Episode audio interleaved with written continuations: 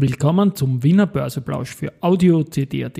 Heute ist Donnerstag, der 25. Mai 2023 und mein Name ist Christian Drastil. An meiner Haut lasse ich nur Wasser und CD. Heute freut sich AT&S mit Nvidia und ich stelle nicht die Frage Tosco oder Babler, sondern ATX, TR oder ATX.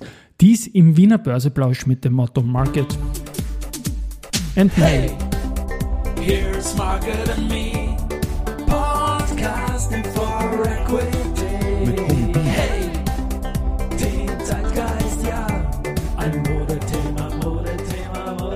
Ja, die Börse als Modethema und die Mai-Folgen des Wiener Börseplausch sind präsentiert von Wiener Berger und der österreichischen Post, deren Soundlogo hier im Hintergrund erklingt.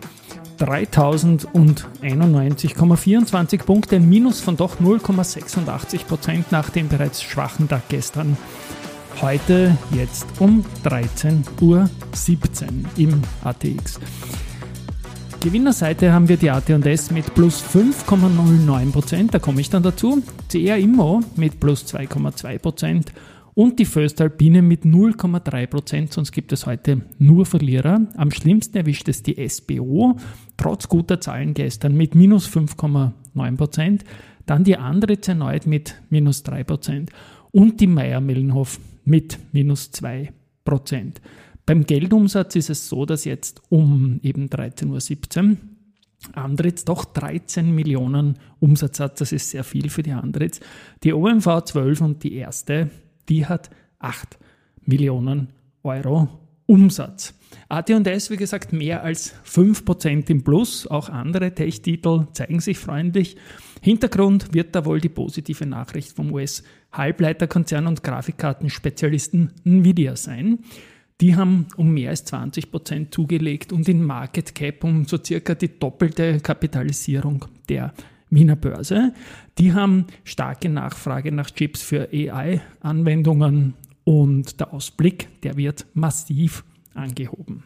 Gut. Das ist natürlich ein Grund für die AT&S und auch wenn man schaut in die Börsegeschichte, Keine harte Pause, Geschichte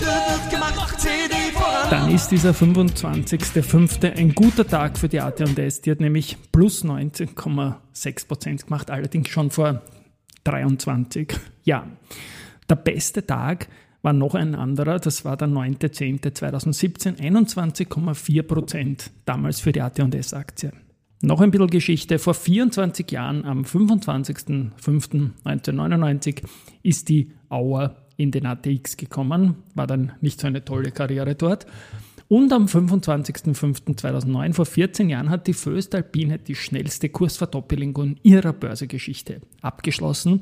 56 Tage hat es gedauert, von 30.03.2009 und einem Kurs von 9,72 bis zum 25.05.2009 also heute vor 14 Jahren, und einem Kurs von 19,5 Euro.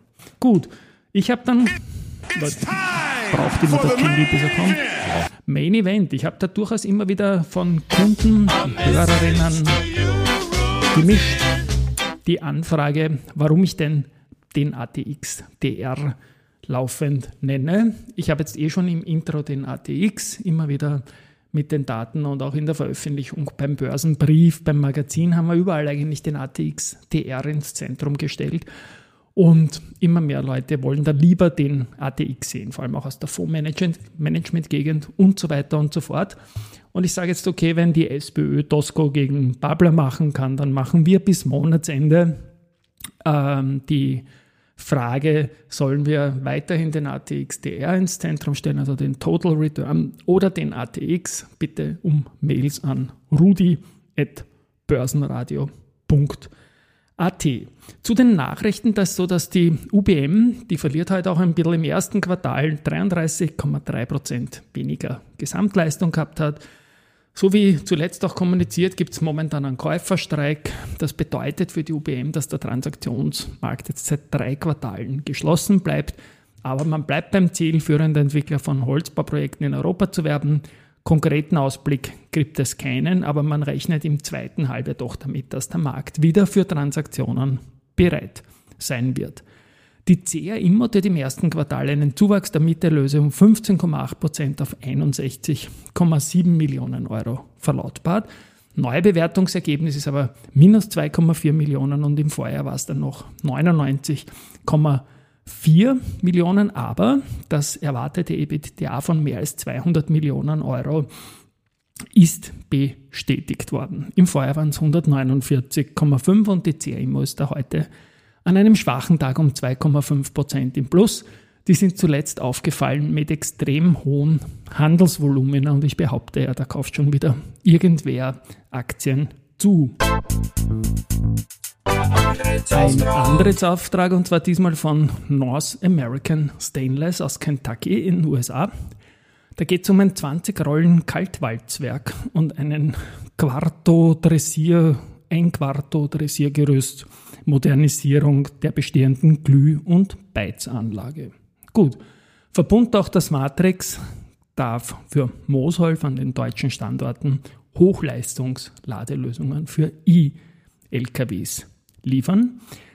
Die EVN hat im ersten Halbjahr einen Anstieg der Umsatzerlöse um 3,1 Prozent, Konzernergebnis 217,4 Millionen Euro, Anstieg doch 70,6 Prozent und für den 19. Juni wird eine außerordentliche Hauptversammlung einberufen. Da sollen neue Aufsichtsratsmitglieder gewählt werden. Vorgeschlagen sind Reinhard Wolf, der Vorstand von Raiffeisen Ware, dann der Jochen Danninger von der ÖVP Niederösterreich, die Veronika Wüster vom Verband österreichischer Entsorgungsbetriebe. Gut, so viel da zur Tagesordnung. Dann haben wir noch gute Nachrichten zum Zertifikatemarkt in Österreich. Die haben einen deutlich gestiegenen Open Interest zu vermelden gehabt.